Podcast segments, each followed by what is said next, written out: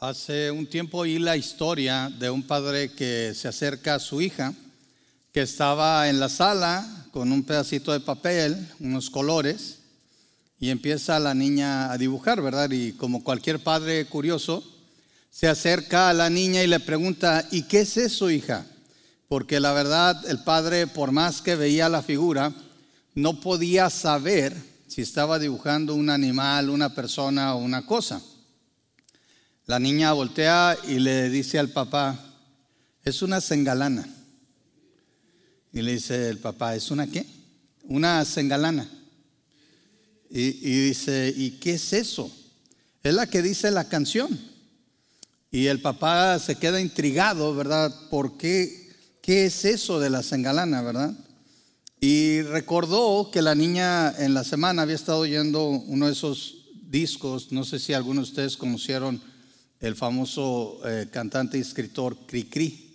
Para muchos de nosotros que crecimos en México, cuando éramos niños, en jardines de niños, en otros lados, nos ponían las famosas canciones de Cricri.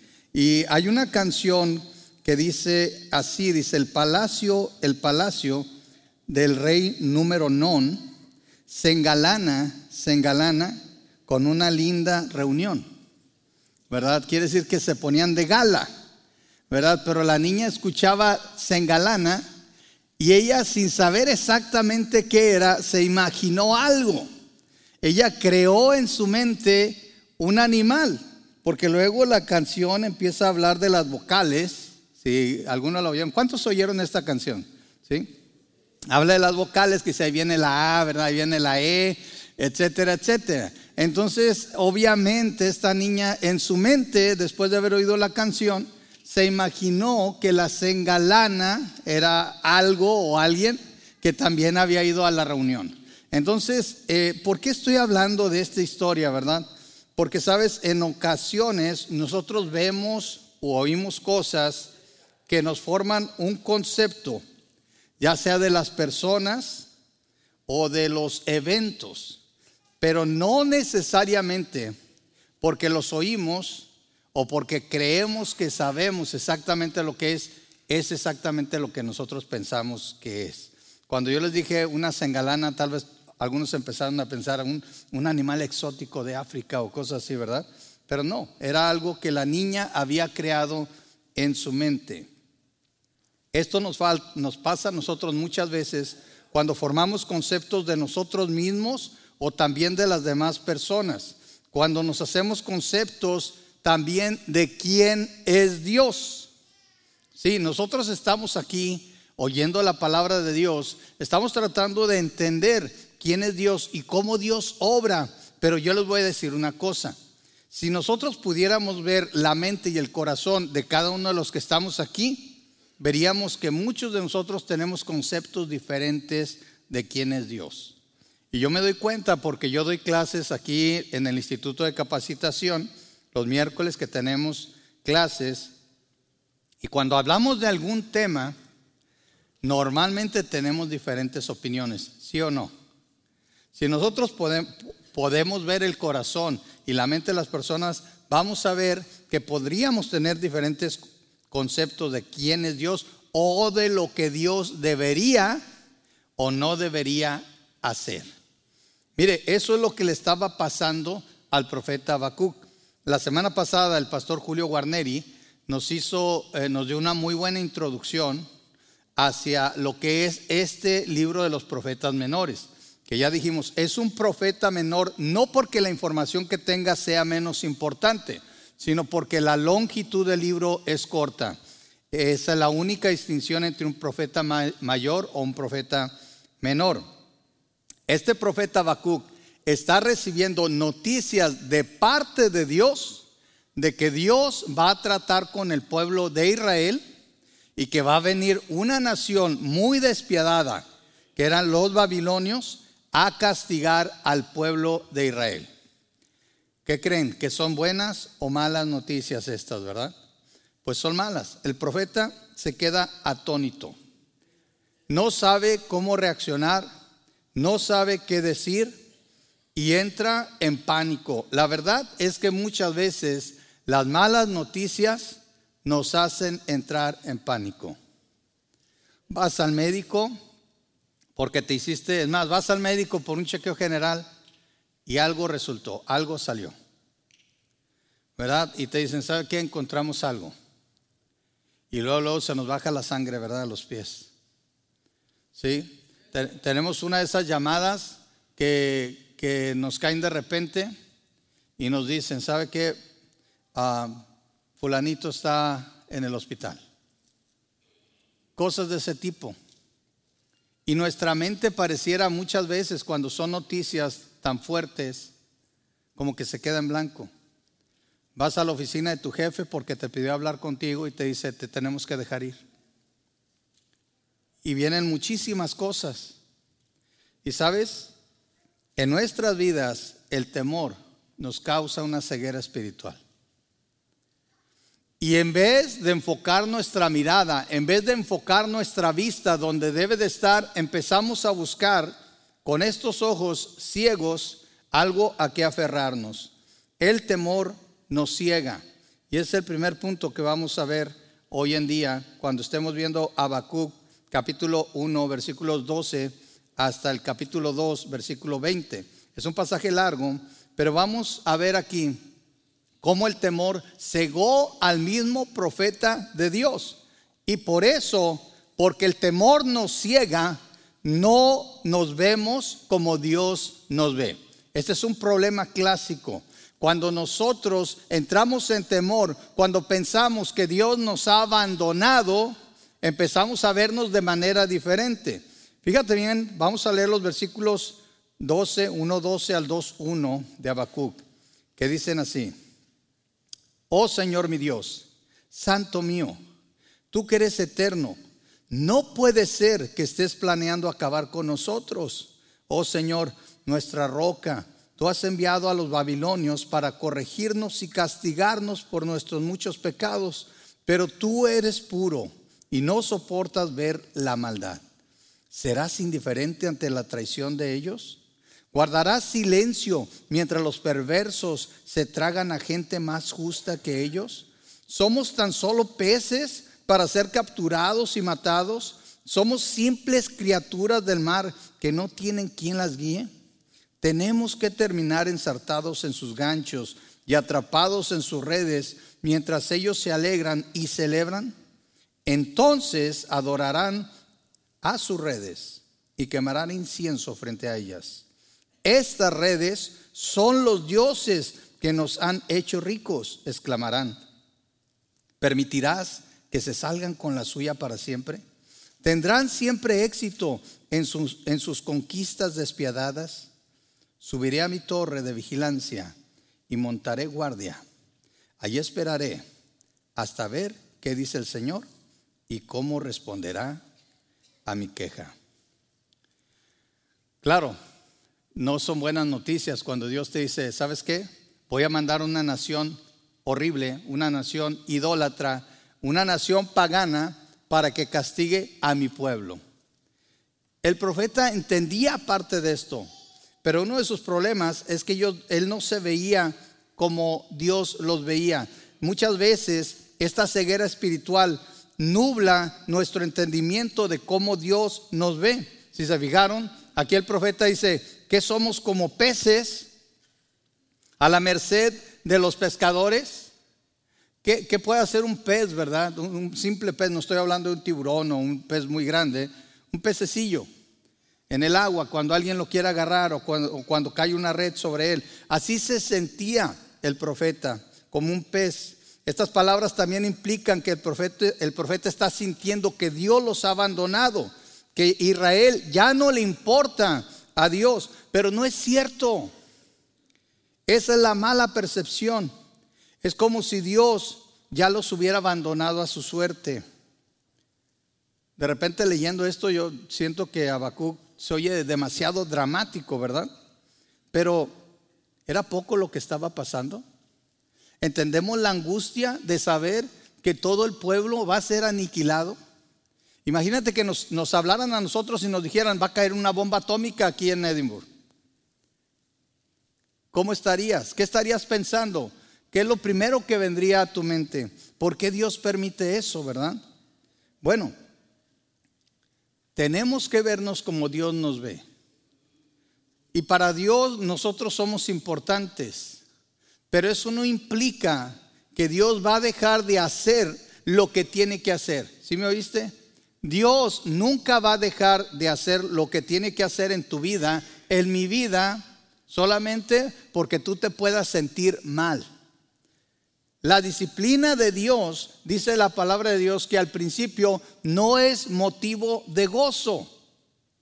Y por eso sentimos como que Dios está siendo muy duro con nosotros, como que Dios ya no nos quiere. Cuando estaba leyendo esto, siempre viene a mi imagen cuando uno quiere disciplinar a los niños, ¿verdad? Cuando uno quiere disciplinar a los niños, ¿qué hacen los niños? No, no, no, no, ¿verdad? Ya me voy a portar bien, ¿verdad? Y comienzan a tratar convencer, a convencernos. Quieren convencernos de que la disciplina no llegue a ellos. ¿Sí? Así está. Y a veces yo recuerdo cuando era pequeño que mis padres me disciplinaban y yo sentía compasión de mí mismo. Decía, pobrecito de mí, ¿verdad? ¿Qué papás tan malos tengo? Ah, ¿Er, ¿Yo era el único o ustedes se sentían así también? ¿Se acuerdan? Digo, espero que se acuerden de cuando eran niños, ¿verdad? O tal vez los niños. ¿Cuántos niños, cuando usted los disciplina, no piensa que ustedes son los peores padres del mundo? ¿Verdad? Hay muchos niños que piensan que les tocó, a ese niño le tocó los peores padres del mundo. Todos los papás son mejores que su papá. Así se sentía el profeta. Saben también eso, precisamente esa situación de, cómo nos autocompadecemos a nosotros mismos, nos evita ver bien a Dios. No vemos a Dios como Él es. Muchas veces nosotros ya tenemos una imagen preconcebida de quién es Dios y de cómo Él debería de actuar. Eh, se hablaba la semana pasada de esta caja, una pequeña caja donde nosotros queremos meter a Dios. A Dios lo tenemos encerrado en esta cajita de nuestro pobre concepto teológico de quién Dios es. Habacuc así lo tenía. Fíjate lo que él dice. Pero tú eres puro y no soportas ver la maldad. ¿Serás indiferente ante la traición de ellos? ¿Guardarás silencio mientras los perversos se tragan a gente más justa que ellos? ¿Permitirás que se salgan con la suya para siempre? ¿Tendrán siempre éxito en sus conquistas despiadadas? Estas no son preguntas con espera de una respuesta. son preguntas como queriendo decir, Dios, ¿de veras vas a hacer eso? O sea, no puedo creer, Dios, que vayas a hacer tan tremenda cosa. Eso no va contigo. ¿Cuántas veces nosotros no queremos, como quien dice, torcerle la mano a Dios hablándole de esta manera? Como que es que Dios, no puede ser que tú hagas eso. Empieza muy políticamente Habacuc, tú eres puro, tú no soportas la maldad, ¿por qué vas a hacer esta maldad? Pero me llama la atención de que aquí se habla de la pureza de Dios y de que no soporta la maldad, pero ¿qué de su justicia? ¿Por qué muchas veces nos enfocamos solamente en un atributo, en una perfección de Dios? ¿Qué de su imparcialidad? Porque recuerden que Dios estaba trayendo juicio sobre Israel porque Israel se había alejado de Dios. Israel se había entregado a los ídolos. Israel, dice aquí Habacuc, que por qué les trae gente que eran peor que ellos. ¿Sí? Dice, lo dice así, guardará silencio mientras los perversos se tragan a gente más justa que ellos. ¿Y quién le dijo a Habacuc? que realmente Israel era más justo. Realmente lo que Dios está castigando es precisamente de lo que Habacuc está juzgando a los babilonios, idolatría. Me llama mucho la atención que no pensamos en la justicia de Dios. Muchas veces exigimos justicia cuando son otros los que hacen el mal y clamamos por misericordia cuando nosotros somos los que hicimos el mal. ¿Se han fijado en eso? Señor, trae justicia cuando sentimos que el mal no lo hicieron a nosotros, no lo hicieron a nosotros. Pero cuando somos nosotros los que le fallamos a Dios, que decimos, Señor, por favor, ten misericordia de mí. No estamos buscando parcialidad. Dios es imparcial. Dios nunca va a dar por inocente al culpable. ¿Sí? Conozcamos bien a Dios. No lo encerremos en nuestra cajita. No, nosotros no dictamos qué es lo que Dios puede o no puede hacer, qué es lo que Dios debe o no debe de hacer. Nosotros, ¿quiénes somos para decirle a Dios qué es lo que debe de hacer? Tratamos muchas veces de juzgar a Dios de inconsistente porque pensamos que no actúa como nosotros pensamos debería de actuar, cuando la verdad es que no nos gusta que Dios sea tan consistente. Porque si Dios no da por inocente al culpable, tampoco te va a dar por inocente a ti cuando tú seas el culpable. La mano de Dios va a caer sobre aquel que haga injusticia. Hay gente que piensa que porque somos hijos de Dios, es cierto, Nuestros pecados han sido perdonados en la cruz. Ya no vamos a pagar por los pecados, pero las consecuencias de los pecados sí pueden llegar a nuestras vidas. Y Dios va a permitir muchas veces que ellas lleguen. No nos va a librar de ellas. Y decimos, ¿por qué, Señor? Si yo hago esto para ti, si yo me he entregado a ti, si mi vida toda te la he dado. Y Dios dice, ¿de verdad? Entonces, ¿por qué estás en esa situación? Si toda tu vida me la has dado, ¿por qué fallaste de esta manera? No te estoy castigando por tus pecados. Estoy permitiendo que las consecuencias de tu pecado lleguen a tu vida. No vamos a ser condenados más por lo que Cristo ya pagó. Pero Dios, siendo un Dios justo, no da por inocente al culpable. Nosotros muchas veces no queremos ver al Dios que nos presenta la Biblia con todos sus atributos y sus perfecciones. Queremos un Dios a la carta. ¿Sí sabe lo que es eso, verdad? A la carta. O sea, nosotros queremos escoger lo que nos traigan de Dios. Nosotros queremos que Dios tenga solo los atributos que nos favorezcan y que hagan y piense exactamente como nosotros pensamos que Él debe de actuar. Mis hermanos, no nos confundamos. Dios es un Dios personal, pero no es un Dios personalizado. ¿Sí me entendió? Dios es un Dios personal. ¿Por qué? Porque trabaja individualmente en nuestras vidas. Él tiene y quiere una relación personal contigo. Pero Dios no es un Dios personalizado. ¿Qué es eso? Tú no le puedes poner la carátula que tú quieres, tú no le puedes decir que haga o que no diga, como tu celular. Yo aquí tengo mi celular, yo le escogí, bueno, era el único color que tenían realmente, pero bueno, escogí este estuche, ¿verdad? Este, y ya se lo quiero cambiar porque me dijo mi esposa que ya tenía un celular más femenino que el de ella, entonces ya no me gustó. Pero eh, yo lo personalicé. La, la pantalla que sale es la que yo quiero que salga eh, hace ruido o no hace ruido en ciertas cosas, está personalizado. Lo hice a mi antojo. Y eso muchas veces queremos hacer con Dios, porque estamos confundidos. Dios es un Dios personal, pero tú no puedes personalizar a Dios. Dios es Dios. Él es quien es, lo creas o no, lo quieras o no. Dios siempre va a actuar de una manera consistente, de acuerdo a todos sus atributos divinos. Y uno de esos atributos es la justicia.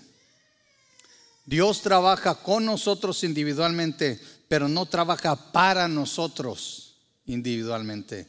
¿sí? Por eso tenemos la necesidad, mis hermanos, nosotros tenemos la necesidad de que Dios nos enseñe. Que Dios nos enseñe quién es Él, que Dios nos enseñe cómo actúa, que Dios nos enseñe todo lo que sabe. A Habacuc le tuvo que enseñar que él ya conocía la situación. Fíjense bien lo que dicen los versículos 2 del capítulo 2, versículos 2 al 8, al 8. Dice, entonces el Señor me dijo, ¿Se acuerdan? Habacuc dijo, me voy a esperar a ver qué dice Dios. El Señor me dijo, escribe mi respuesta con claridad en tablas para que un corredor pueda llevar a otros el mensaje sin error. Esta visión es para un tiempo futuro. Describe el fin y este se cumplirá. Aunque parezca que se demora en llegar, espera con paciencia, porque sin lugar a dudas sucederá. No se tardará. Mira a los orgullosos, confían en sí mismos y sus vidas están torcidas. Pero el justo vivirá por su fidelidad a Dios. La riqueza es traicionera y los arrogantes nunca están tranquilos. Abren la boca tan grande como una tumba y como la muerte nunca están satisfechos. En su avaricia juntaron a muchas naciones y devoraron a muchos pueblos. Pronto sus cautivos se burlarán de ellos, se mofarán diciendo, ¿qué aflicción les espera a ladrones? Ahora tendrán su merecido. Se hicieron ricos por medio de la extorsión, pero ¿cuánto puede durar esto? De repente tus deudores tomarán medidas, se volverán en tu contra y te quitarán todo lo que tienes, mientras que tú te quedarás temblando e impotente. Debido a que saqueaste a muchas naciones, ahora todos los sobrevivientes te saquearán a ti. Cometiste asesinatos por toda la tierra y llenaste los pueblos de violencia. A veces pensamos que Dios no sabe lo que está pasando. Estos versículos nos hablan claramente. Dios sabe exactamente lo que está pasando. Y déjame decirte una cosa, Dios sabe aún lo que todavía no ha pasado y que va a pasar. Tú no necesitas venir delante de Dios y le ¿sabes qué, Señor? A lo mejor no te has dado cuenta. ¿Sí? Por eso te voy a ayudar. Yo te voy a ayudar. Mira, déjame te explico una cosa. Aquí los malos son estos. Es lo que está haciendo Habacuc. Habacuc le está diciendo, Señor, yo creo que no has entendido la situación. Ellos son los malos. A los que tienes que proteger es a nosotros. Y, Dios hasta le dice a Habacuc, mira Habacuc, Habacucito, ¿sí? Escribe esto, escríbelo en tablas, escríbelo de tal manera que todo mundo sepa lo que te voy a decir y que nadie lo cambie. Yo sé exactamente lo que está pasando. Yo sé exactamente quiénes son estas personas. Yo sé lo que han hecho. Les dice Dios, cometiste asesinatos por toda la tierra y llenaste los pueblos de violencia. Yo lo sé. Pero aún así yo los voy a usar. Y habla de todas las cosas que ellos hicieron mal y de cómo también les va a ir mal. Miren, hay personas que piensan que podemos sorprender a Dios. Hay algo en la teología que se llama el teísmo abierto. Déjenme les explico un poquito nada más. El teísmo abierto enseña que porque Dios nos ha dado libre albedrío, entonces Dios realmente no sabe lo que pensamos. Por lo tanto, nosotros podríamos sorprender a Dios y Dios tiene que aprender a reaccionar rápido. Eso está mal. Está completamente equivocado. Eso está poniendo la voluntad del hombre por encima de lo que es la soberanía divina. Nosotros no podemos sorprender a Dios. Dios sabe exactamente lo que está pasando y sabe inclusive lo que estamos pensando. Esto lo expresa bien el salmista en el Salmo 139, versículos 1 al 4, que dicen, oh Señor, has examinado mi corazón y sabes todo acerca de mí. Sabes cuando me siento y cuando me levanto. Conoces mis pensamientos aún cuando me encuentro lejos. Me ves cuando viajo y cuando descanso en casa. Sabes todo lo que hago. Sabes lo que voy a decir incluso antes de que lo diga, Señor. El teísmo abierto está completamente mal. No podemos sorprender a Dios. Nada sorprende a Dios. Dios está listo para cualquier cosa, para todas las cosas. Así que no pensemos que podemos sorprender a Dios. Dios sabe exactamente. Dios nos enseña que Él conoce cualquier situación. Dios está listo para actuar. No te sorprendas. ¿Sabes? Por eso no tenemos que poner a Dios al tanto. Dios conoce también el futuro. Fíjate bien lo que dice en, ahí mismo en Habacuc, versículos 9 eh, al 17 del capítulo 2. ¿Qué aflicción te espera a ti que construyes mansiones con dinero deshonesto? ¿Crees que tu riqueza comprará seguridad y así podrás pondrás el nido familiar fuera de peligro? Sin embargo, por causa de los asesinatos que cometiste, deshonraste tu nombre y te costó la vida. Hasta las piedras de los muros gritan contra ti y las vigas de los techos les hacen eco a la queja. ¿Qué aflicción te espera a ti que construyes ciudades con el dinero adquirido mediante el crimen y la corrupción? ¿No ha prometido el Señor de los ejércitos celestiales que las riquezas de las naciones se convertirán en cenizas? Se esfuerzan mucho, pero todo es en vano. Así como las aguas llenan el mar, la tierra se llenará del conocimiento de la gloria del Señor. ¿Qué aflicción te espera a ti que emborrachas a tus vecinos? Los obligas a beber para, regordearte de la vergüenza de su desnudez. Sin embargo, pronto te llegará el turno de ser deshonrado. Ven, bebe y demuestra tu desnudez. Bebe de la copa del juicio del Señor y toda tu gloria se convertirá en vergüenza. Derribaste los bosques del Líbano, ahora serás derribado. Destruiste los animales salvajes, ahora el terror de ellos será tuyo comiste, cometiste asesinato por toda la tierra y llenaste los pueblos de violencia. Muchas veces una de las preguntas que nos podemos hacer es ¿por qué Dios permite que los que actúan mal se salgan con la suya? Habacuc seguramente se está preguntando ¿por qué Dios permite esta nación tan pagana que venga y nos castigue? Mi padre cuando antes de ser creyente, una vez pasamos ahí en, Torreón, Coahuila, en Tierra Santa, ¿verdad? Este, pasamos por ahí, por una casa muy, muy bonita. Era una casa, yo creo que ocupaba lo que en Torreón es una cuadra, que son casi 100 metros por 100 metros, o sea, cuadrados. Eh, estaba una casa, una mansión, toda rodeada, pura barda. Y me decía mi papá, yo estaba joven, tendría unos, bueno, estaba más joven, para no irme tan viejo ahorita. Este, y me decía mi papá, ¿quién crees que vive ahí? Y yo dije, me va a decir un político o alguien. Y me decía, él no era creyente, me dice, ¿por qué Dios permite que la gente que vende drogas, que mata gente, le vaya tan bien? Con eso entendí que esa, esa vivienda, esa casa, le pertenecía a alguien que hacía sus riquezas de mala manera, como dice exactamente aquí, ¿verdad? ¿Sí? Con dinero deshonesto. Y yo, yo era bastante joven y no supe cómo responder. Pero sabes, en, en, la Biblia dice que hay un salmo que dice, mira su fin. O sea, no mires cómo les va ahorita, mira su fin. Ahorita pareciera que están disfrutando, que están construyendo mansiones, que les está yendo bien, que gozan de mucho dinero y mucha salud. Pero sabes, esa gente está en constante temor. Trae guardaespaldas. Mucha gente que gana dinero de esta manera tiene a sus familias con chips para poderlos rastrear por si los secuestran, etcétera, etcétera.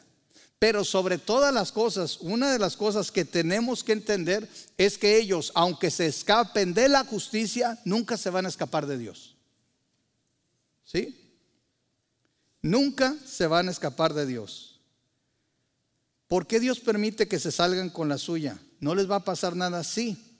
Aunque parezca que en el momento son prósperos y felices, todos los que cometen maldad recibirán lo que merecen según la justicia de Dios especialmente si no se arrepienten. Si se arrepienten recibirán misericordia, pero si no van a sufrir de la ira de Dios. En este, en este pasaje que leímos tenemos varias declaraciones de aflicciones que van a venir a los babilonios como lo dice Habacuc. Sin embargo, pronto te llegará el turno de ser deshonrado. Ven, bebe y demuestra tu desnudez. Bebe de la copa del juicio del Señor y toda tu gloria se convertirá en vergüenza. Mis hermanos, nunca piensen que Dios va a dejar escapar a una persona que ha cometido injusticia. Y no es que Dios esté nada más buscando a quien castigar. Dice la palabra del Señor que el Señor Jesucristo vino aquí para salvar al mundo. Dios está buscando a quien salvar. Dios ha provisto salvación para todo aquel que cree. El problema es que mucha gente no va a creer y porque no cree y no se acerca a Dios y no pide perdón, va a pagar las consecuencias de su pecado. Dios no está provocando a nadie a pecar. Y por eso tenemos que entender una cosa, aunque parezca que los malvados prosperan, la justicia de Dios prevalece. Fíjate lo que dice en los últimos versículos, versículos 18 al 20 del capítulo 2 de Habacuc. Dice, ¿de qué sirve un ídolo tallado por hombres o una imagen fundida que te engaña?